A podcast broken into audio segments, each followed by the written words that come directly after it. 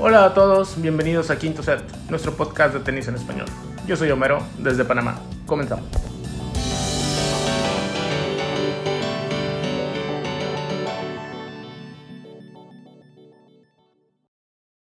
¿Qué tal a todos? Sean bienvenidos, sean bienvenidas a Quinto Set, el programa de tenis en español. Yo soy Guillermo y me encuentro abriendo este episodio muy especial con dos grandes sucesos que van a quedar en el recuerdo seguramente en ambos circuitos. Una gran semana lo que hemos vivido en Madrid, tanto en el circuito femenino como en el masculino, lo cual vamos a analizar el día de hoy.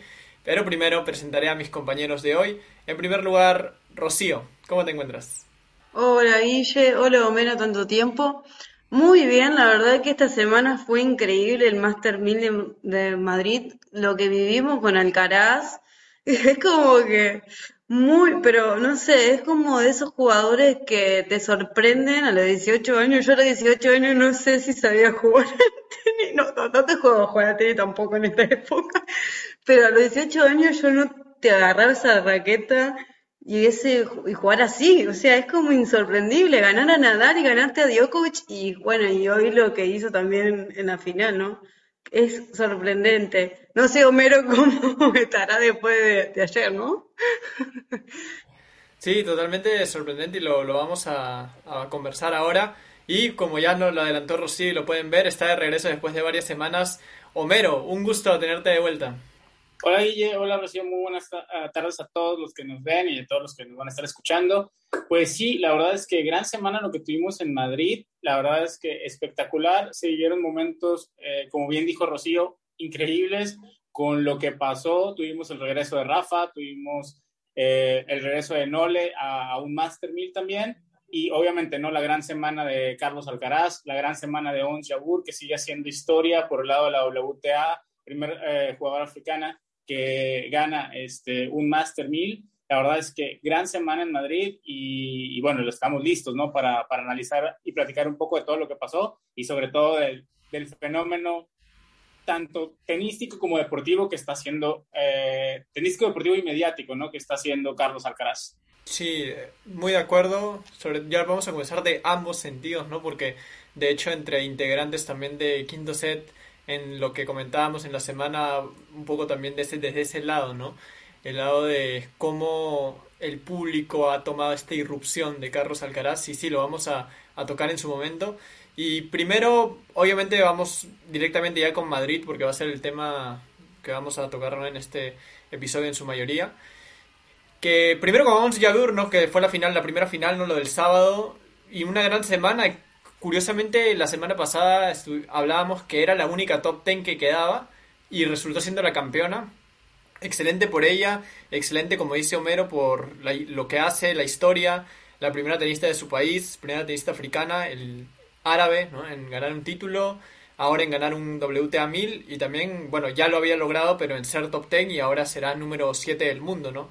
Es su segundo título, pero el más importante y mostró, ha mostrado una evolución muy interesante, una jugadora que es muy completa y tiene una gran variedad de golpes, incluso el drop, que es un golpe que resalta bastante en su juego. Y eso la ha llevado a ya ser parte de las mejores del mundo y estar ahí, ¿no? En, en la élite. Bueno, ¿qué podemos comentar de, de, ella, del torneo también en general? Pero creo que lo de Jabeur sí es para reconocer y que ya es parte ¿no? de las mejores del mundo. Así es, creo que en general el torneo volvió a pasar porque la WTA sigue siendo la WTA. Seguimos teniendo mucha inconsistencia o mucha paridad, como la queramos ver, pero las, las top 10 no, no, no, avanzaron tanto como se esperaba de ellas. La verdad es que eh, incluso bastante digamos, sorpresivo, ¿no? Lo que pasó con Paula Badosa, que se esperaba que en casa realmente tuviera una actuación eh, mucho más este, importante o relevante dentro del torneo. No sucedió. Otras top 10 que tampoco lograron eh, avanzar de, de, las primeras instancias, pero sí, recalcar lo que está haciendo Don Jabur y como bien dices, ¿no? Es una tenista que ha venido progresando temporada tras temporada y algo que ha cambiado mucho, digamos, que de, del año pasado y este año es que ha mejorado mucho su, su condición física. Eh, no, solo, no solo el juego, sino que ahora, ha, digamos que ha logrado tener mucho más resistencia física, mucho mejor condición, lo cual le está ayudando a competir más los partidos. Antes se le complicaban mucho los partidos que se extendían porque el físico a veces no le daba, no le acompañaba, y ahora el hecho de que esté ella en mejores condiciones físicas también le está, le está ayudando bastante, ¿no? Y, y, le ha ayudado a, a esa erupción que, que, bien mencionas, a lograr su, su, primer título el año pasado, a, a llegar al, al, top 10, y bueno, y que mañana cuando los rankings se, se publiquen va a ser número 7 del mundo, ¿no? Sí, claro. Ahora, viendo también un poco el tema de la importancia para el país, ¿no? Eh, esto te lo quiero ahí preguntar, Rocío, tú que siempre, en el caso de Sudamérica también vemos que acá a nuestros tenistas también le faltan a veces más chances. Creo que también en el caso de los países africanos también sucede mucho o incluso más, ¿no? Entonces creo que también esta es una buena oportunidad para que allá empiece a crecer el deporte en países donde obviamente no tienen tanta tradición en, en el tenis. Sí, yo creo que a lo que le pasó a Badosa, que el, el jugar de local a veces también, no a todos los tenistas locales les favorece jugar con el público local. Capaz Alcaraz, sacando, yendo al tenis masculino, a él le sirvió muchísimo, pero yo creo que a Badosa no. Y en cambio a la, a la africana sí le ayudó capaz eh, ese el público porque lo apoya, la apoyaban un montón el público. Eh, a la tenista. Y eso también creo que ello también le ayudó al, público a estar con ella, a apoyarla, a estar con, en cada punto. Y yo creo que ese, eso también le favorece también como obviamente a los argentinos cualquiera que jueguen afuera o o sea, yo lo veo al Peque en Argentina y muy poco le, le favorece jugar de local a veces. Entonces, capaz, cuando van a jugar afuera, ese peso que tienen en el local no le, eh, no le, van bien.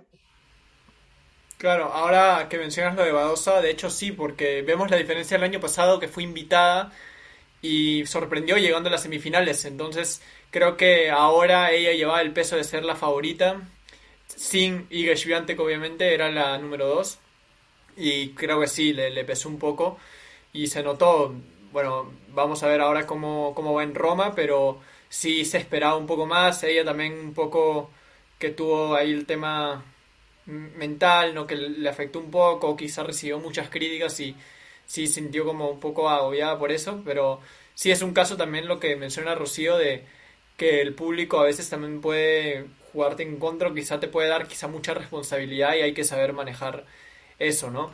Ahora, más viendo también... el favorito, para más hizo el favorito del, del país, ¿me entendés? Sea, Badosa es la top ten de España, entonces tiene toda esa presión de ganarla, como capaz Alcaraz no, porque Alcaraz capaz no tiene ese favoritismo como tiene Nadal como localía de ganar un título. Entonces capaz eso también la presión te juega en contra y, la cabeza también no te responde. Sí, sin dudas, influyó, influyó bastante y sí, bueno, al final Paula Badosa termina cayendo en segunda ronda y bueno, con Simona Halep, que también tuvo una buena semana, que bueno, al final termina perdiendo con Yabur justamente la campeona, pero entonces sí, le, afectó bastante. Y ahora viendo a la otra finalista que fue Jessica Peula, que viene con una evolución también interesante, de poco a poco, no tan, no, no, tan rápida ese, ese progreso que ha tenido en los últimos años. Y ven un dato que publicaron en WTA, ¿no? que era la, tenista que desde 2021 ha ganado más partidos a nivel WTA 1000 es por detrás de Iga Swiatek que tiene 29 y Pegula ha ganado 28 también es un gran dato de lo que de la constancia que ha logrado en estos últimos años y terminó siendo la finalista ahora con un camino que de repente se fue allanando poco a poco con el, primero con la baja de Swiatek luego que Leila Fernández por ese lado cayó y termina, bueno, ganando a Andrescu, a Sara Sorribes y a Teigman para llegar a la final y termina, bueno, perdiendo con Ons Jabur, pero Jessica Pegula será la número 11 del mundo a partir de la próxima semana, entonces como para demostrar que sí está ahí, ¿no? También entre las mejores. Y creo que, si bien ahora Daniel Collins es la mejor estadounidense, creo que Pegula sí en algún momento se merecería ser la número uno de Estados Unidos por lo que viene siendo. Y ahí más sobre todo porque a Pegula se le da más la superficie que a Collins. Entonces yo creo que igual eh, Roma y Roland Garros eh, puede, eh, puede ser muy buenos torneos para Pegula, no tanto así para Collins y quizá al final de la temporada de arcilla podamos estar teniendo un cambio ¿no? en, quién va a ser la, tenista número uno de, Estados Unidos. Sí, interesante también viendo que son tenistas que obviamente a nivel de Grand Slams y a comparación de lo que obviamente han sido las hermanas Williams, pues sí se queda muy corto, pero bueno, están haciendo sus méritos y sí se nota un poco ese recambio que ya está sucediendo, aunque bueno, hay que decir que Collins y Pegula no son tan jóvenes, pero bueno, está Coco Gauff también, está, bueno, en su momento o trata, trataba de, de regresar Sofía Kenning, vamos a ver si al final termina, ahorita está muy lejos, ¿no? De lo que llegó a ser, pero sí se nota un poco que ya Estados Unidos pues está teniendo otras figuras en el circuito femenino.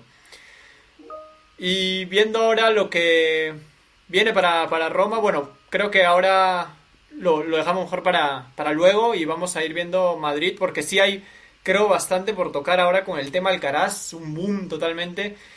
Y primero desde el lado deportivo porque las, o sea, este título es muy especial más allá de, o sea, al ser categoría Masters 1000, al ser en Madrid, por la edad que tiene Alcaraz y por los rivales a quienes enfrentó. Termina ganándole a Nadal, a Djokovic y bueno, a Alexander Zverev también de gran manera. Entonces, primero en la parte de la semana o de la semana que tuvo, ¿no? Más allá, bueno, si queremos también comentarios de la final, que la verdad fue para Alcaraz totalmente. Zverev un poco nublado, muchos errores. Pero para resaltar un poco esta semana que tuvo Alcaraz, que bueno, sigue creciendo, sigue creciendo y según sin ya se anota como candidato también para Roland Garros. Sí, la verdad es que enfocándonos en el lado deportivo, la semana que tuvo Alcaraz, espectacular, porque si bien es cierto, había ganado Miami, pero por ahí teníamos como esa sensación, ¿no? De que, bueno, quizá no, no había estado Nole, Nadal había tenido esos problemas físicos eh, durante el torneo, entonces, bueno, ahora esta vez, quizá para mí la semana más importante de la carrera de Carlos porque aparte de ganar un título súper importante como es el Master 1000 de Madrid, el segundo de su carrera y el segundo de este año, eh, era un, un, torneo en el que estaban todas las figuras. O sea, estaba Nadal, estaba, estaba Nole, estaba Tsitsipas, estaba Zverev, Casper Ruud, o sea, todo el top 10, a excepción de, eh, de Berrettini, estaba. Entonces, la verdad es que un torneo muy, muy bueno y su semana espectacular el partido que le ganó Nadal, el partido que le ganó a Djokovic, la verdad es que el nivel que se vio eh, de juego en esos dos partidos, la intensidad, aparte en días seguidos, la verdad es que, digo, no para cualquiera, eh, no cualquiera lo, ha hecho, de hecho muy poquitos han, fue, fue la primera la primera vez que un tenista le gana a Nadal y Djokovic en partidos consecutivos en arcilla. Entonces, la verdad es que semana impresionante para Carlos Alcaraz en lo deportivo. Ya después, todo el tema del boom y lo mediático, yo creo que eso lo, podemos analizar después, pero la parte deportiva, semana espectacular para Carlos Alcaraz. Sí, concuerdo.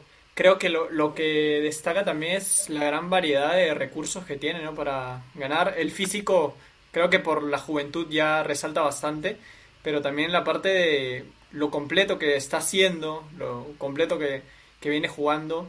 Creo que tiene muchas herramientas en el momento para solucionar partidos, para puntos claves. Por ahí lo que está resaltando también bastante es el drop que está, que para muchos dicen que es el mejor del momento en, ese golpe. Y sí, creo que sabe cuándo usar, por ejemplo, el drop. Me parece que está logrando una buena consistencia y creo que también a nivel mental está muy fuerte en este momento. Ahora, eh, Rocío, ¿qué te pareció también hoy lo de la final o en general también el desempeño de Alcaraz? Porque, como decimos, viene ha sido la semana más importante y se ha bajado a Nadal y Djokovic, que lo que, como dice Homero, lo que no se había podido hacer en Arcilla incluso. Entonces es totalmente meritorio. Esta semana para mí fue lo de Alcaraz increíble. Es como, es 18 años y jugar así a los mejores, a Nadal, a Djokovic. Yo lo había dicho la semana pasada que si Alcaraz eh, viene con un buen ritmo, como lo está haciendo, y con una mentalidad y una cabeza que dice yo puedo pasarlo por arriba a Nadal y lo puedo pasar por arriba a Djokovic, es un chico que no tiene eh, no tiene ese escrúpulo, como se dice, como que lo puede hacer y te hace semejantes partidos, puntos, como lo cerró el contra Nadal, y, eh, así, así de, la, de ese punto tremendo, y, y vos decís, no, no lo puedo, no lo podía creer, y después digo, bueno, ¿cómo, cómo estará con Djokovic el día siguiente? Porque con Nadal sabemos que es un partido exigente, que el Nadal no te, no te deja por muerto en ningún momento, que a veces la cabeza eh, te estalla de, de, lo cansado que te deja Nadal.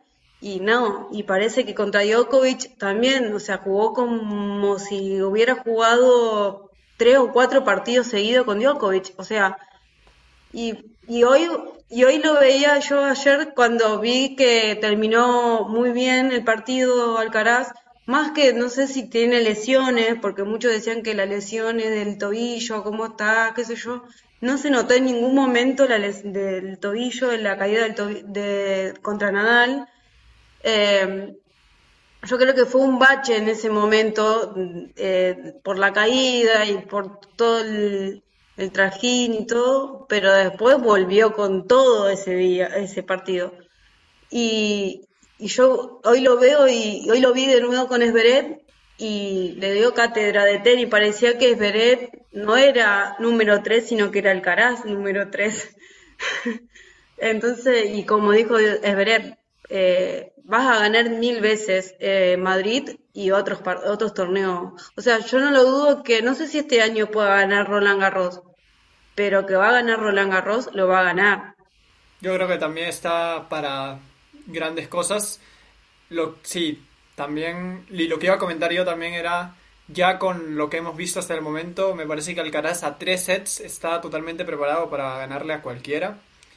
Al menos me parece que sobre polvo de ladrillo y sobre, sobre pista dura sí. Y el reto ahora va a ser en Roland Garros y bueno, en los siguientes Grand Slams también, a cinco sets donde la exigencia es mayor donde también la parte mental influye mucho. Creo que ahora el siguiente paso es ese. Luego de estos torneos donde Alcaraz ya nos ha demostrado de gran manera lo que es capaz, ganando títulos, en, ganó en Río, Miami y ahora en, bueno, Barcelona también y ahora Madrid. Creo que a tres sets está totalmente capacitado física, mentalmente y ahora el siguiente paso es Grand Slams. Sí, y sobre todo también poner claro que aunque mucha gente ya lo pone como favorito para ganar Roland Garros, yo creo que, eh, bueno, yo me quedo con las declaraciones de Nadal. Nadal lo dijo después de su partido de, de tercera ronda, cuando, cuando sabía que se tenía que enfrentar a Carlos, y lo dijo. Carlos llega en mejor momento que yo, pero yo no estoy buscando ganar Madrid, estoy buscando prepararme para, para llegar a, a, a, Roland Garros en la mejor forma. Lo mismo, lo mismo con, con Djokovic. Djokovic acabó el partido y dijo, este es el tipo de partidos que yo necesito para poder prepararme para mi objetivo de la temporada de arcilla, que es llegar a Roland Garros. Y, y por ahí yo creo que, aunque ahorita todo el mundo dice, no, es que el caras caras para Roland Garros, yo sí quiero verlo en, en, esa instancia, ¿no? En tener que ganarle tres sets a Nadal en el mismo partido, en el que ganarle tres sets a Djokovic en el mismo partido, y con, con la presión de ya estar, ahora sí, en un, en un gran slam como favorito. Que ahí también ver cómo maneja eso, y sobre todo porque al final en París no va a tener el mismo apoyo que tuvo en Madrid. Entonces, ahí también, porque la verdad es que sí, el partido contra Djokovic parecía Copa Davis. Era totalmente la caja mágica estaba volcada con él, lógicamente, pero toda esa atmósfera que se creó perfectamente para este torneo, para él, no la va a tener siempre eh, de su lado, ¿no? Sí, yo igual. Y creo que también ahora en, en París igual por lo que han, o sea, por todo lo que hay detrás, ¿no? De Nadal y Nole, sí los veo a ellos por delante incluso, o sea, es como no hay que olvidarnos todo lo que han hecho, todos los grandes slams que tienen, toda la experiencia que tienen y obviamente van a estar, me parece, por delante. Alcaraz lo veo ahí también, sobre todo por la decisión de no jugar Roma, creo que le va a ayudar a descansar y llegar en buena forma. Pero sí, o sea, totalmente de acuerdo con, con Homero que a cinco sets es diferente, el, la atmósfera que habrá en París también será diferente. Y sabemos que en Grandes Slam también influye mucho el tema del sorteo, con quiénes se puede enfrentar antes, con cuánto cansancio llega, a si hay un partido entre ellos, entre Nadal, Djokovic eh, contra Alcaraz, cualquiera de ellos. Entonces sí, totalmente de acuerdo con, con eso. Y ahora, bueno, viendo justamente a estos dos protagonistas, ahora cómo vieron a... Yo, en, lo personal, a Djokovic sí, totalmente diferente a lo que vimos en las anteriores semanas, ya en, un nivel alto, no en el nivel más alto que de repente lo, podríamos haber visto, pero ya en un nivel para competir en estos torneos. Y creo que más Roma va a llegar en buena forma a Roland Garros. Sí, yo también.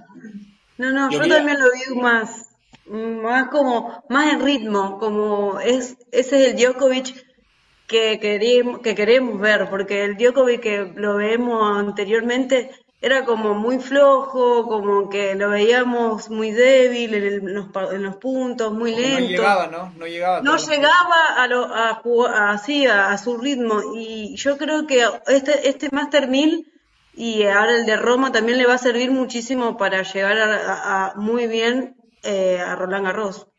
Claro, y, ahí es donde tenemos que ver también un poco la, la consistencia y la calidad, ¿no? A la que nos han acostumbrado estos monstruos y que a veces damos por sentado, porque estamos hablando de que es un Rafa y un Ole que no llegaron al 100, porque no estaban al 100 en, en Madrid. De hecho, Rafa lo dijo antes del torneo, llegó con muy poca preparación porque viene saliendo la lesión. Y aún así te llegan a, cuartos, te llegan a, a, semis, te dan ese tipo de partidos y digamos que en condiciones en las que ellos no están al 100%, ¿no? Y que se están preparando para llegar en su pico a, a Roland Garros, cuando otros jugadores, en teoría, en este momento ya estaban en su pico. Entonces, ahí también eh, es eso. Y la verdad es que da gusto, eh, da gusto ver cómo, cómo van regresando. Yo también vi a Nole, a Nole mucho mejor ahora en Madrid de lo que lo había visto en, en, los torneos anteriores. De hecho, en Monte Carlo parecía que, que estaba como oxidado, ¿no? Como que eh, muy lento. Exacto, estaba, estaba muy lento, el saque no lo, no lo estaba acompañando, eh, ahora mejoró mucho el saque, el drop volvió, entonces llega, su, condición física también estuvo mucho mejor, entonces yo creo que, por ahí le va a servir bastante eh, este torneo como preparación. Roma, que es un torneo que generalmente se le da, que ha hecho ocho o nueve finales en Roma, entonces es un torneo que a él personalmente se le da entonces vamos a ver cómo, cómo va ahí y cómo, cómo va Nadal, ¿no? También este, cómo va mejorando, porque al final eh, para ellos es esto, ¿no? O sea, prepararse para poder llegar a, Roland Garros en, en, las mejores condiciones posibles. Para Nadal también fue importante quizás ese triunfo con Goffin, que lo tenía en el bolsillo en dos sets y se le escapó, pero al final termina ganándolo, salvando match points. Creo que, bueno, si bien tuvo una exigencia, le demandó mucho, Creo que igual le puede ayudar para tomar forma el partido con Alcaraz también, a pesar de la derrota. Y Nadal sí también está recuperando. Djokovic, como dice Homero, sí, mejor en el saque. Recuerdo que no llegaba también a, en Monte Carlo, no llegaba quizá a otras, otras pelotas que destacábamos, por ejemplo, la elasticidad que tenía o la velocidad para llegar de un extremo a otro y eso ahora lo vi mucho mejor, sobre todo con Alcaraz, donde obviamente era un partido muy exigente y Djokovic incluso me parece que estuvo muy cerca de llevárselo también por el tema mental. Había momentos en Alcaraz, más que por algún tema de, de algún golpe o algún una derecha o algún revés que tenga que mejorar, era la concentración que te exige Djokovic. O sea, Djokovic te exige bastante también en lo mental. Y para Alcaraz sí fue muy complicado. Hubo momentos en los que tenía tres errores seguidos o dos errores seguidos y me daba cuenta de, de que Djokovic ya está en un momento en el que ya te exige mucho más y definitivamente Roma será un otro buen test para el objetivo de ambos, que es Roland Garros. Sí, y no olvidar a otros jugadores que, que, también, ¿no? Que son buenos en la superficie, como Esberet, como Tsitsipas, como, eh, como Ruth, como Schwarman, ¿no? Que, que también Roma es un, torneo que, que, a Schwarman se le da. Entonces, ver, ver cómo llegan todos a, a Roma y este, Bufán, que está de regreso también, eh, que dejó muy buenas sensaciones de Madrid, viene a ganar Marrakech, entonces yo creo que, que, va a ser muy buen torneo y bueno, y ahora con, con la baja del Caraz, también yo creo que va a permitir que se tranquilicen un poco las aguas, ¿no? Sobre el fenómeno mediático y que, que está haciendo eh, Alcaraz a, nivel mundial, ¿no? Y todo toda esa parafernalia creada alrededor con esos paralelismos, con, con la carrera de, de, Nadal y a los 19 años y lo que había hecho Nadal a los 19 años y lo que está haciendo Alcaraz a los 19 años y que si ya es el nuevo no sé qué.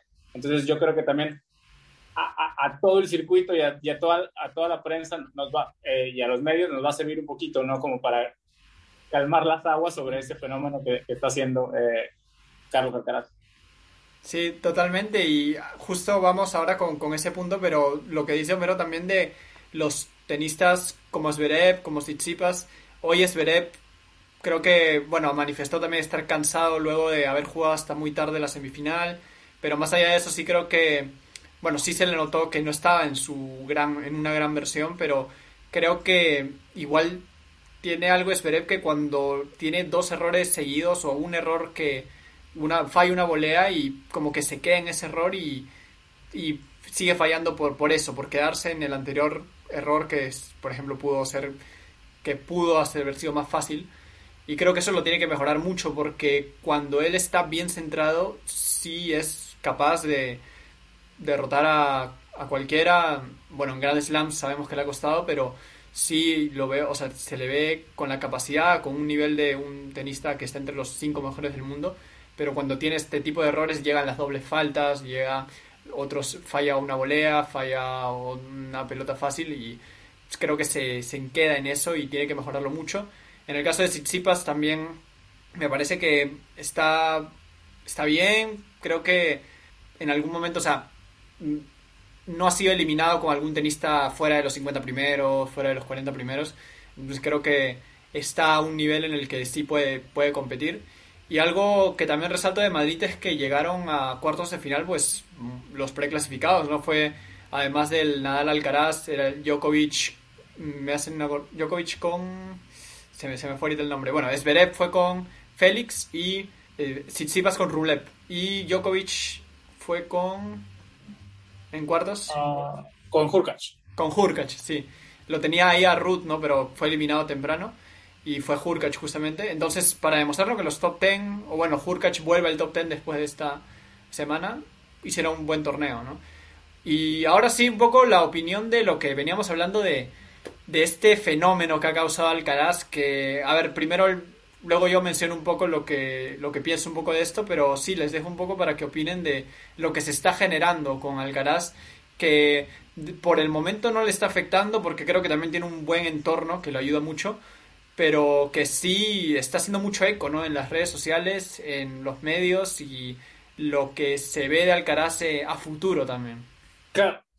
Mira, personalmente yo creo que, y, es hablando, digo, con todo el respeto como por, por, Carlos, o, eh, y como bien dijo Rocío, ¿no? Porque tiene 19 años y sí, a los 19 años eh, yo no estaba haciendo ni, ni la milésima parte de lo que él está logrando, ¿no? Entonces, la verdad es que eh, en ese lado es totalmente digno de admirar lo que está haciendo, la erupción que ha tenido este año, pero yo también creo que es importante que paremos un poco las odiosas comparaciones, porque pues, si vamos a hablar de paralelismos, hasta ahí estoy bien. O sea, ¿qué habían hecho Nadal, qué había hecho Djokovic a los 19 años? Y quizá por ahí, o mismo que había hecho Federer, y quizá por ahí, ok, entramos en ese paralelismo. Pero ya hablar ahorita en este momento porque he visto en tweets, he visto eh, comentarios de, fanáticos, de, periodistas, de prensa española, donde ya lo ponen al nivel del el Big Three, donde dices, a ver, vamos a calmar un poco, porque sí, en este momento, si tú me dices, al día de hoy está en mejor forma Carlos Alcaraz que Djokovic, que Nadal y que Federer, sí, está en mejor forma al día de hoy. Lo demostró en Madrid viene en mejor momento, viene en mejor ritmo, aparte tiene, acaba de cumplir 19 años, obviamente el padre tiempo le está empezando a pasar la factura a, a Djokovic, a Nadal, a, a, Roger. Sí, Carlos Alcaraz en este momento está en mejor, en mejor momento, quizá al día de hoy, lo repito, puede ser el mejor jugador en esta temporada, pero ya ponerlo a decir, que he visto en la prensa, que es mejor que ellos, eh, es como que dices, a, ver, no perdamos perspectivas, porque al final estamos hablando quizá de los de tres de los cinco mejores jugadores en la historia de este deporte.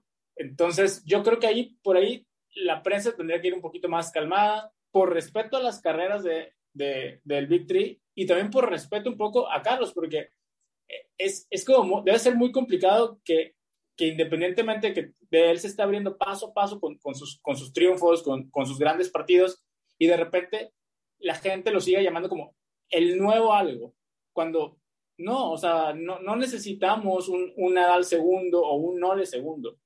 Eh, eh, bienvenido un Carlos Alcaraz primero, pero no un nuevo alguien cuando dejemos lo que él vaya forjando su carrera, que vaya forjando su camino pian pianito y, y, no nos exacerbemos, ¿no? Y, no nos volvamos locos diciendo que sí, ya, listo, va a ganar 200 torneos y no sé cuántos Grand Slams y que ya llegó el, el, el recambio y el jugador que, que, todo, que todo mundo esperaba. Pues, personalmente yo no, hay que darle, hay que darle la oportunidad, hay que darle la oportunidad de que su carrera la, la vaya forjando, ¿no? De, espacio, como, como lo fueron haciendo eh, los otros jugadores. Sí, totalmente. Rocío, ¿cómo lo ves este, este tema, no? De repente que hay que llevarlo con calma, ¿no? Pero de todas formas es un poco, quizá, no sé si inevitable, pero cuando aparece este joven que también por el tema de ser español influye creo un poco, ¿no? En, en que le estén buscando un sucesor, por ejemplo, a, a Nadal, ¿no? Pero creo que igual como dice Homero hay que manejarlo con calma, ¿no? Lo que está logrando Alcaraz. Sí, yo no coincido con Homero, eh, yo creo que se está exagerando muchísimo con lo de Alcaraz, porque más allá de lo que está haciendo, que es buenísimo para el tenis generalmente, para el futuro de uno del tenis, porque más allá de que Nadal también cuando tenía 19 años hizo lo suyo, obviamente que hizo toda su carrera, Djokovic empezó también a hacer su carrera, y nunca se lo comparo con, Dios, con otros de hace años atrás. Entonces vos no podés comparar Caral con Nadal, porque eh, Nadal hizo lo suyo, Djokovic hizo lo suyo, Roger hizo lo suyo, o sea, cada uno tiene su marca y su y su nombre, o sea, no podés comparar eh, a Alcaraz con Nadal porque es español y porque está logrando lo que está logrando. Y sí, están como muy exagerados el periodismo en general porque eh, está como resurgiendo algo que capaz no pensaban que después de Nadal venía alguien como Alcaraz, eh, que está bueno como para el tenis español, pero de ahí ya compararlo y decir eh, va a ganar 21 Gran no, no sabemos, o sea, que va a ganar Gran es capaz que gane, pero bueno, puede generar eso de, decir va a ser el trick va a entrar con los Dictrid o va a ser... Eh, no, no, no, no puedes comparar. Entonces yo, con, yo estoy con, con lo que dice Homero. Eh, bajemos un poco el cambio, eh, disfrutemos este nuevo jugador, disfrutemos lo que es Alcaraz en esto, pero como es, eh, porque eh, tenemos a Nadal, disfrutemos todavía a Nadal, disfrutemos a Djokovic y lo poco que queda de Roger, que no queda nada, entonces, eh, y después se verá eh, lo que va a hacer Alcaraz en su momento, y es muy chico también para dar ese peso a, a querer ser un Nadal, ¿me entiendes? O sea, es como que también él mismo se tiene, o sea, le pone esa mochila de querer ser Nadal y no, eh, porque yo eh, me pasó, no, o sea, yo como argentina pasamos de tener una legión a no tener nada y después decir, uh, viene del Potro, acá se, se me acuerdo del Potro, después de Vila, y sí, no, del Potro nos, nos, nos, hizo un, eh, tener un muy buen tenis argentino, pero eh, no significa que reemplazó a Vila, reemplazó a Clerc, reemplazó, no, es del Potro que llega a jugar algo para el tenis argentino, entonces yo creo que Alcaraz, como para Nadal, es, son dos distintos, son dos jugadores distintos, tienen sus marcas y su, eh, sus juegos. O sea, no podés comparar en algo que no, no lo podés. Claro, y algo que resalto de lo que dice Rocío es disfrutar al jugador, claro, disfrutarlo y sin comparar, ¿no? Porque puede haber halagos, porque lo que está haciendo es totalmente impresionante para la edad que tiene. El jugador que es muy completo, una variedad de golpes impresionante, de recursos en el momento que le permiten sacar puntos increíbles. también cómo salir de situaciones de breakpoint en contra. O sea, lo que está haciendo es para, obviamente, halagar, para, para decir que, o sea, que lo que está haciendo es increíble, que podemos opinar que sí, es totalmente algo que de repente veníamos esperando una figura así quizá, pero obviamente sin caer en las comparaciones. Creo que esa es la clave, ¿no? Sin caer en una comparación, sin decir, este es como bueno, el caso más claro es Nadal, ¿no? Pero este es como, no sé, como Roger o como algún otro, o sea, está haciendo su propio camino, como dicen ustedes, y sí, podemos, podemos halagarlo, podemos soltar alguna opinión, así que, no sé, parezca incluso de, un fan, pero, pero igual es también, creo que, no sé si fácil, pero sí se, se te puede dejar impresionar por lo que está haciendo, porque si lo ves en cancha, pues es increíble, ¿no? Es el nivel que está mostrando. Y como dicen ustedes, sí, no hay que caer, creo, en eso de o darle una mochila tan, tan pesada como de ganar tantos títulos de Grand Slam, porque creo que es poco a poco, ¿no? Poco a poco. Y como dije también, creo que el hecho de tener a Ferrero, de tener a un equipo bien conformado, le va a ayudar mucho a manejar todo este tema mediático y será muy favorable para él. Ahora, para cerrar un poco mi comentario, creo que también influye, bueno, el hecho de, de las redes sociales que actualmente, pues, están al alcance de la gran mayoría y no sé, yo me imagino que si en la época que surgieron Nole y Nadal y Roger estarían tan desarrolladas las redes como ahora, quizás los comentarios serían similares, ¿no? Porque en su momento también fueron un boom y seguramente habría algo, no sé si igual, pero hubiera sido un fenómeno similar también en el tema de, de las comunicaciones o de lo que se, se hablaba en redes. En la época de Djokovic sí, ya había redes, pero yo creo que la época que resurgió Federer no había, no había casi internet, no había ni Twitter, ni Facebook, ni, ni WhatsApp, ni nada. Y Nadal tampoco. Entonces, Nadal capaz que un poquito, pero no, no todas las redes sociales que hay ahora. Claro, entonces ahora creo que eso también favorece a que parezca que todos los medios se han impresionado con Alcaraz y está así todo un boom pero claro, también influye que esta época no sea una donde o sea, las redes están muy desarrolladas y permite ¿no? que, todas las personas pues, puedan expresar su, su opinión de, sobre tenis o sobre cualquier deporte. Ahora, hay que también tomar el lado bueno de esto, ¿no? Como bien lo dijo Rocío, es muy bueno para el tenis. Al final, yo, volviendo al tema de redes sociales, yo tenía mucho tiempo que no veía tanta interacción de tenis en redes sociales como lo que se vivió esta semana en Madrid. Creo que desde lo que había pasado en Australia con Nole y que la verdad fue, hubo mucha, digamos que hubo mucho tráfico de información, pero por otro tema que era un poco más político y, mucho más fuera de la cancha, a lo que se vivió esta semana con, con, todo el, hype, ¿no? De, de, de, lo, de la semana de Carlos Alcaraz en Madrid. Entonces creo que es bueno para el tenis, pero por otro lado también digo, y, viendo los comentarios y viendo todo lo que, lo que vi en, en prensa de, de fanáticos, todo lo demás, es ¿cuál es la urgencia que tiene la gente por retirar a Nadal, por retirar a Djokovic, por retirar a Roger? O sea, ¿en qué momento nos volvimos tan... Entiendo que estamos en una, sociedad totalmente consumista, pero en la, que, en la que decimos, bueno, ya, ya caducaron. O sea, caducaron, Nadal va a salir favorito para ganar Roland Garros por, por, eh, por vez 14. Djokovic sigue siendo número uno del mundo y ha jugado 11 partidos esta temporada. Entonces, yo, por sí, sí, yo sí creo que ya están entrando en la etapa final de sus carreras, pero yo no los veo que ya estén caducos, yo no los veo ya como un producto que ya caducó y que, y que no van a ganar más. Al contrario, yo todavía los veo con hambre de seguir ganando y que van a seguir peleando por ganar Grand Slams, que, que no es como que ya van a ser parte de solo de, de, la decoración en los torneos, ¿no? Yo creo que van a, van a seguir yendo a los torneos y van a seguir saliendo sino como favoritos, como candidatos a ganar los títulos. Y eso también. Yo veo que el público, yo veo que el público también está que eh, ya llega la edad de, o sea, ya llega el momento de que Roger Federer va a decir, ya hasta acá llegué, ya tengo 40, ya quiero estar con mis hijos, ya quiero estar en mi casa y no viajar mucho. Y, y creo que el público ya está como que, bueno, sí, no tenemos más a Federer, pero sí tenemos a Nadal y a Djokovic, falta un tercero y, tenemos que encontrar ese tercero. Entonces lo quieren entrar a, a, y es muy chico todavía.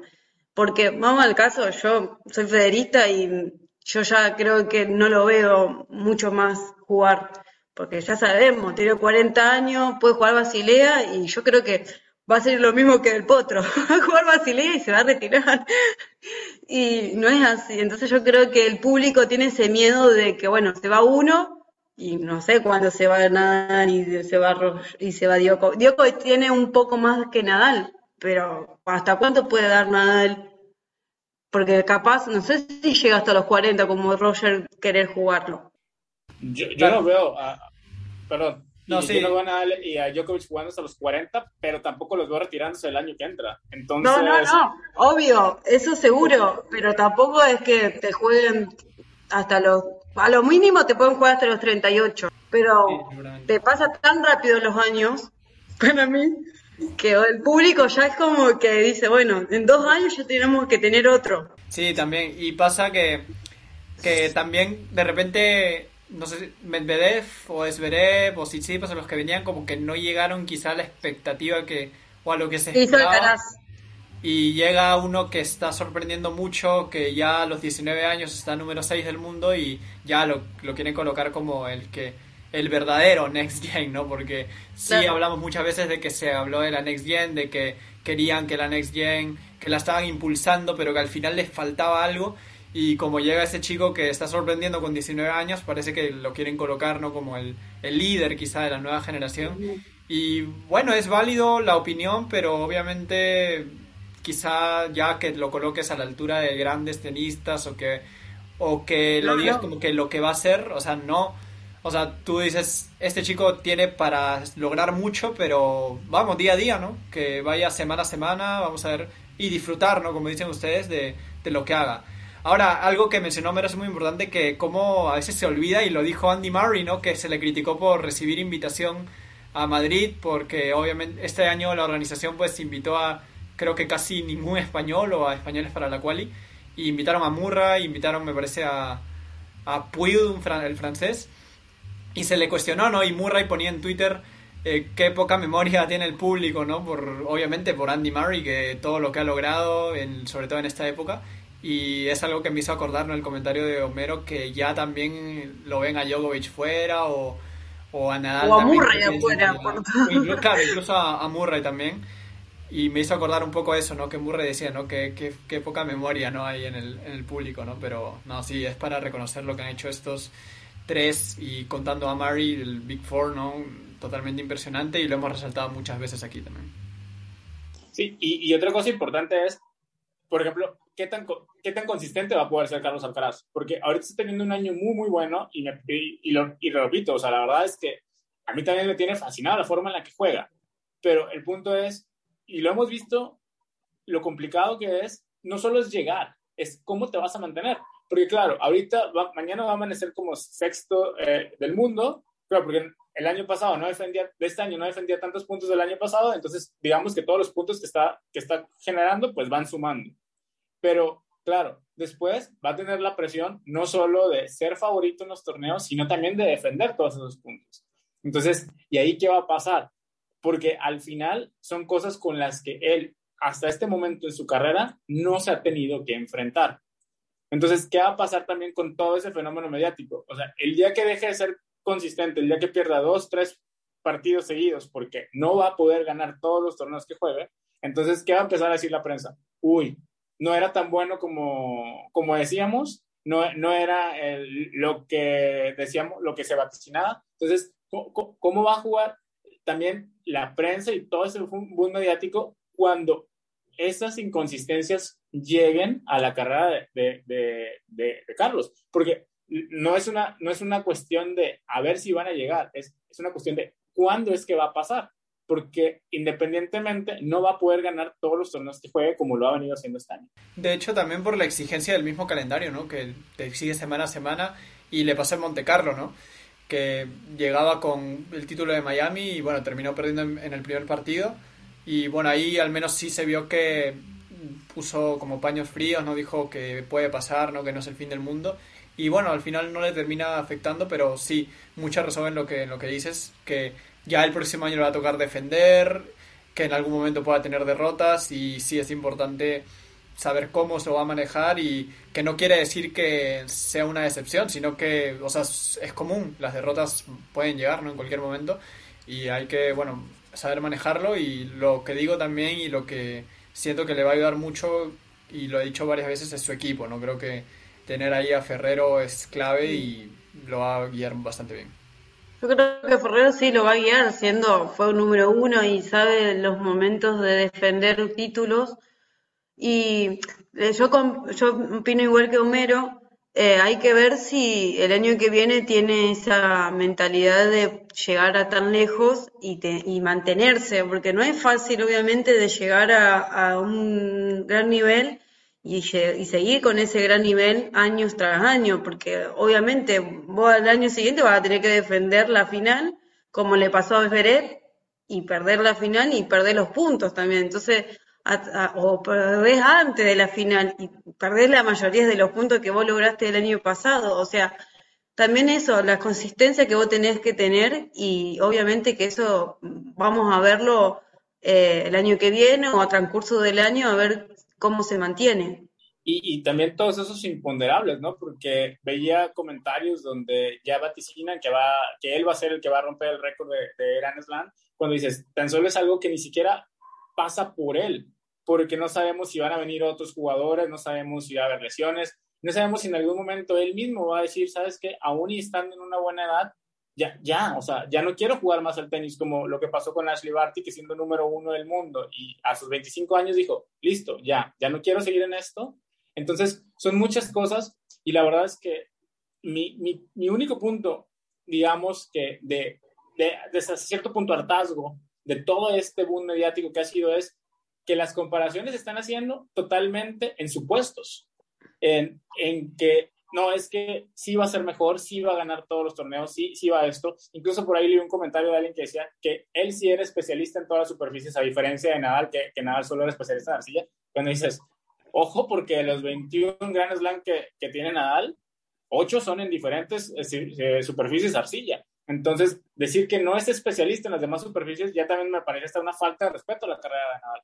Entonces, eh, eso es a lo que yo voy, con, todo el tren que, se ha formado mediático alrededor de Carlos Alcaraz, todo está basado en suposiciones. Entonces, ¿hasta qué punto nosotros mismos nos estamos privando el, hecho de disfrutarlo tan solo por ya ponerle una expectativa tan alta? O sea, como ¿en qué momento voy a, voy a sentarme a disfrutar esta irrupción, este, este nuevo jugador, cuando ya de entrada ahorita le estoy pidiendo que, que tiene que ganar 21 Grand Slam porque, porque ya, porque fue la expectativa que a mí como prensa, como, como medio se me ocurrió decir, ah, porque yo creo que es el nuevo eh, Rafael Nadal. Totalmente, totalmente. Creo que es clave no ponerle un límite o exigirle demasiado, sino disfrutar como tanto aficionados como medios, disfrutar ¿no? de, de lo que está haciendo porque es totalmente meritorio a la edad que tiene y sí, darle el reconocimiento pertinente, porque claro, a nivel de récords, por ejemplo, es el campeón más joven de Madrid, entonces está logrando récords de esos de, de títulos a temprana edad, pero claro, reconocer sin tampoco ponerle una responsabilidad o que sea ya el nuevo Nadal o algo así, ¿no? O sea, simplemente reconocer lo que está logrando y ya ver cómo sigue esa evolución, ¿no? Ahora, viendo ya expectativas para lo que viene en Roma, que es, bueno, no, no estará Alcaraz, pero está Rafa, está Djokovic, están los, los demás, y, o sea, los demás, Zverev, Tsitsipas, por ahí Schwarzman, y bueno, quiero resaltar por ahí algunos partidos de primera ronda que nos trae Roma que van a estar, me parece, interesantes, que son, por ejemplo, Schwarzman, Kekmanovic, eh, Baurinka o Pelka, mm, estilos diferentes. Bautista, bueno, no, Bautista se termina bajando, entonces ya no. Eh, Team con Fognini y Sonego Shapovalov, buenos partidos para hacer la primera ronda. Y bueno, a ver partido, Team, y Fognini, para verlo.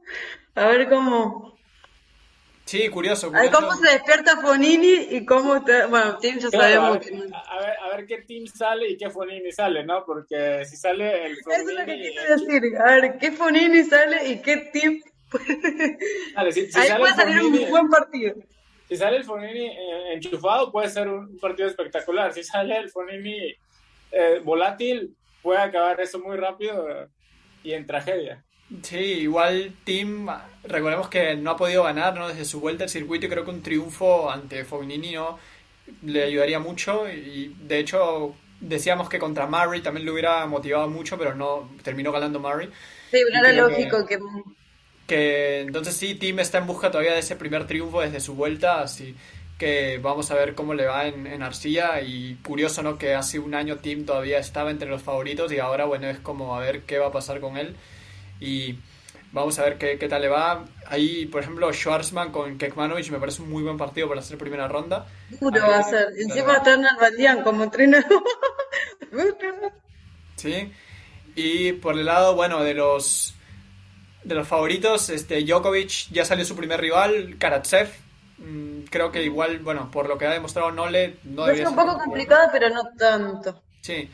Y los, bueno, potencial rival de Djokovic en cuarto sería Félix, de Nadal, Ruth, sería luego Rublev, Tsitsipas y Esverev era con Alcaraz, pero ahora con el, la baja de Alcaraz, bueno, por ahí no sé, podría aparecer Cameron Norrie, podría aparecer quizá Garín, entonces está un poco abierta esa parte para Esverev, que llega de la final. Bueno, en general ahora expectativas, ¿no? Creo que igual entre Rafa y Nole quizá esté otra vez ese el campeón, sin descartar obviamente a Zverev o Tsitsipas, pero ¿cuáles son sus expectativas para este torneo? Sí, yo creo que, yo quiero ver cómo, cómo, cómo va a llegar Rafa, cómo va a llegar Nole. Eh, bueno, van del mismo lado del cuadro, entonces eh, están encaminados a, a, a, que si se enfrentan entre ellos en semis, eh, pero hay que ver, ¿no? cómo llegan ya después de lo que pasó en Madrid eh, pero también quiero ver cómo, cómo llega, eh, por ejemplo, si, si Gofán es capaz de, trasladar el buen momento que vive en Madrid, de llevarlo a Roma, eh, si Rud es capaz de darle la vuelta a... Dimitrov. Exacto, si Dimitrov también puede, puede arrastrar ese momento, ver cómo llega Cameron Norrie, ver a Yannick Sinner, que hace un año le pasaba exactamente lo mismo que le, que le pasa hoy a Carlos, que todo el mundo hablaba de él y bueno, ha, ha venido como más estabilizándose pero tampoco ha dominado el, el, mundo del tenis como se hablaba de él, pero a ver qué tal le va a, a Sinner jugando en casa. Entonces, digo, hay muchos, este, hay muchas cosas para ver, ¿no? En, en el cuadro, en el cuadro masculino y, y por el lado de, de, las mujeres, ¿no? Ver cómo eh, las favoritas se van, este, se, se, van moviendo dentro del cuadro, regresa Iga, eh, por ahí Viscova tiene la final que defender y la verdad es que se le van a ir muchos puntos donde tengo un mal torneo. Entonces, eh, puede, puede cambiar mucho el, el, top 10 también por el lado de las mujeres con, eh, con el torneo de Roma. Sí, también justo iba a mencionar ese tema. Rocío, ¿cómo ves el cuadro en Roma para el lado masculino, no? ¿Cómo llegan por ahí? ¿Ves a esas posibles semifinales entre Djokovic y Nadal o cómo, cómo ves el torneo? No, no, yo a Djokovic lo veo y a Nadal también lo veo como que llegan los dos, como que lo tienen rivales accesibles, o sea, como nada que ver a Madrid. Obviamente que Madrid no, te, no, estaban, no estaban en el mismo cuadro, sino que estaban... Pero eh, yo creo que sí, no, no tienen para mí lo tienen fácil en llegar hasta semifinales. Yo creo que no van a tener complicaciones para enfrentarse entre ellos y ahí ver quién llega a la final. Eh, va a ser un lindo duelo y ahí se verá eh, quién está también bien eh, para llegar a Roland Garros también es una muy buena medición como para ver eh, eh, quién está apto para Roland Garros. Sí, totalmente, y es como el último torneo no grande, porque obviamente de ahí siguen dos 250, donde van muy pocos tenistas top 10, ¿no? Entonces es como la, la, última prueba antes de Roland Garros. Y como decía Homero, por el lado de la WTA, un cuadro también interesante con y la vuelta de Iga Swiatek, ¿no? a ver qué tal le va a sacar esta semana a Zabalenka que, o Muguruza que tuvieron un mal torneo en Madrid, Pliskova que también defiende la final, como mencionó Mero, y ahí entre los partidos interesantes, bueno, hay un Raducanu versus Andrescu, que a ver a quién logra ganarlo, por ahí Goff con Kerber, Cornet contra Halep y Pavlyuchenkova con Leila Fernández, que para ser primera ronda me parecen partidos muy interesantes. Entonces, bueno, Roma también nos trae buenos, buenos partidos, buenos cuadros y vamos a estar a la expectativa, ¿no? Creo que ya hemos hablado bastante de lo que fueron los campeones de Madrid y ahora con Roma, bueno, sigue mucho tenis aún, preparándonos para Roland Garros, que ya con todo lo que se está viviendo estas semanas, creo que como siempre Roland Garros va a llegar en un punto en el que ya quieres que empiece, ¿no? Y creo que otra vez la gira García nos está dando mucho, mucho de qué hablar, mucho de qué ver, ¿no? Aprovecho para leer los comentarios de Pau, ¿no? Saludándonos, saludando a Homero también que está de vuelta y diciendo ganar Roland Garros con Nadal, Viviti coleando, dice que clase de Muratuglu esté escuchando. ¿No? Que decíamos que había gente, ¿no? Que, que veía al Alcaraz como favorito en Roland Garros y que sí, bueno, hoy, obviamente Nadal con los tres Roland Garros, pues debería ser el candidato número uno. Y Ángel López que nos dice quiero ver ese Rafa Nole en Roma, que sí, ojalá, sería muy bueno que, que se enfrenten otra vez, sería muy bueno, y que para ellos sería una buena prueba para Roland Garros. Así es, la verdad es que yo siempre lo he dicho y yo creo que todo el mundo aquí lo sabe, que yo no, que yo no soy parte de, de, la fanbase de, de, Rafa, pero apostar en contra de Rafa en, en, Roland Garros es como pretender ir a un casino y pretender que la casa pierda, ¿no? Entonces, yo creo que falta al menos dos, tres años más en las que en las que realmente podamos decir Rafa no sale como favorito en Roland Garros. Sí, totalmente. Creo que la, lo, lo que ha logrado Rafa en Roland Garros lo respalda y será aún el, candidato y bueno, y Djokovic también con todo lo que tiene, también, o sea, no hay que descartarlo para nada. Siempre hay ambos, me parece que en este caso en Roland Garros pues deberían ser los primeros a tomar en cuenta. Bueno, creo que ha sido un interesante, interesante conversa lo que hemos tenido sobre Alcaraz, sobre lo que ha generado también Alcaraz, sobre Ons Jabur, que es totalmente histórico lo que está logrando y meritorio. Entonces, bueno, comentarios finales para ver un poco lo, de Madrid, lo, cómo finaliza y lo que viene en Roma. Homero, ¿qué nos puedes decir? Bueno, y antes de finalizar, la verdad, eh, quiero, eh, quiero comentar que no se nos pase. Eh, gran semana para el tenis latinoamericano en Madrid. Juliana Olmos, la mexicana, campeona en dobles con Dabrowski. Y el Colombian Power, que parece estar ya de regreso, finalistas en Monte Carlo y ahora finalistas en Madrid. La verdad es que Juan Sebastián Cabal y, y Fara, la verdad, eh, retomando nivel, eh, Roberto Fara, perdón, eh, tomando, retomando nivel y bueno, y qué bueno, ¿no? Porque ojalá lleguen bien para Roland Garros, porque obviamente la arcilla es como la superficie en la que, en la que más han destacado, pero buena, buena semana para el tenis latino, ¿no? En dobles. Sí, muy bueno lo de Juliana Olmos, lo de los colombianos que siempre están ahí arriba, los colombianos en, en dobles, ¿no? Y Sí, muy, muy buena semana para ellos, para Juliana Olmos también, que estuvo en las WTA Finals el año pasado. Vamos a ver si repite este año, sería muy bueno. Y un aplauso para ella, que lo está haciendo muy bien en dobles. Bueno, eh, ahora sí, Homero, si nos quieres comentar un poco ya lo que te deja esta semana y lo que viene también para Roma. La verdad es que me deja muy buenas sensaciones todo lo que vimos en, en Madrid, eh, sobre todo de, del regreso de, de Rafa y de Nole. Eh, muy buenas sensaciones, muy buenas sensaciones con lo que está pasando con Alcaraz en lo deportivo. Eh, es, una, es una pena que no, vaya, que no vaya a jugar Roma, pero yo creo que los tres van a llegar muy bien a Roland Garros eh, y que además, ¿no? Lo que vimos con el regreso, con el regreso de Gofán, de Dimitrov, eh, el nivel que, que mantuvo Tsitsipas, Zverev, ¿no? Que al final pierde la final, pero llegó a la final. Entonces, yo creo que se viene un gran torneo en Roma y como siempre lo hemos dicho, ¿no? La temporada de Arcilla eh, empieza a aprender la temporada en general, ¿no? Porque se, se, empiezan a dar grandes partidos, grandes sorpresas y, y, grandes eventos siempre en esta época del año. Sí, sí, totalmente. Una gira muy, muy bonita de, de ver, de seguir, con muchos buenos partidos, ¿no? Rocío, tus comentarios para cerrar sobre esta semana y también sobre lo que viene en Roma. No, la verdad que la, la, pasé muy bien esta semana con Madrid, con Alcaraz, con todo lo que pasó. Eh, como digo, es muy bueno para el tenis.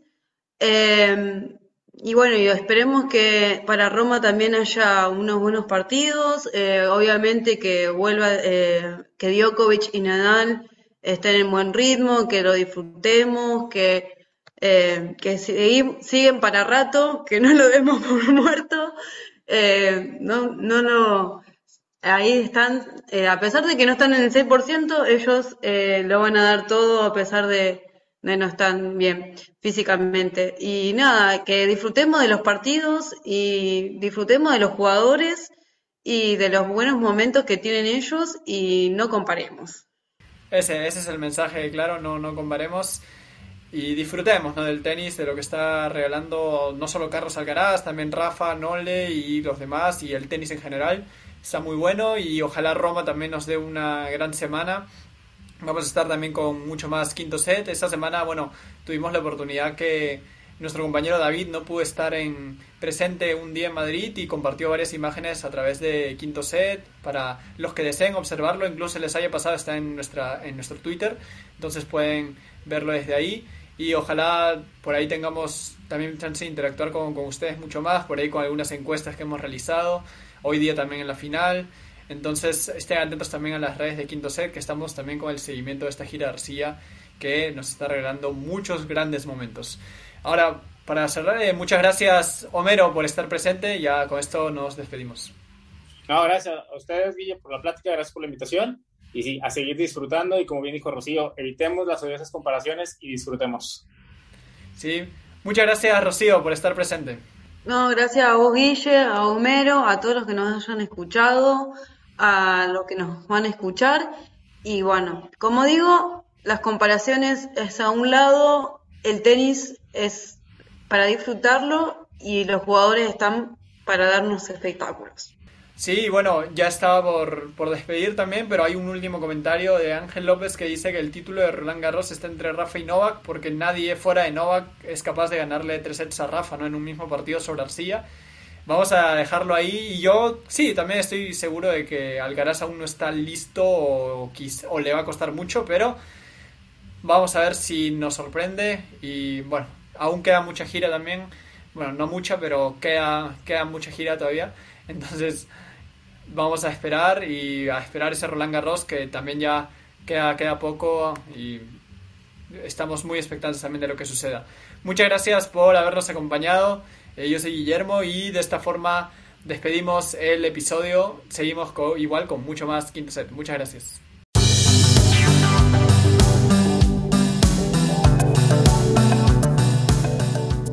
Gracias por escuchar Quinto Set. Síganos en Twitter e Instagram en arroba quinto set-bajo. Los esperamos el próximo lunes.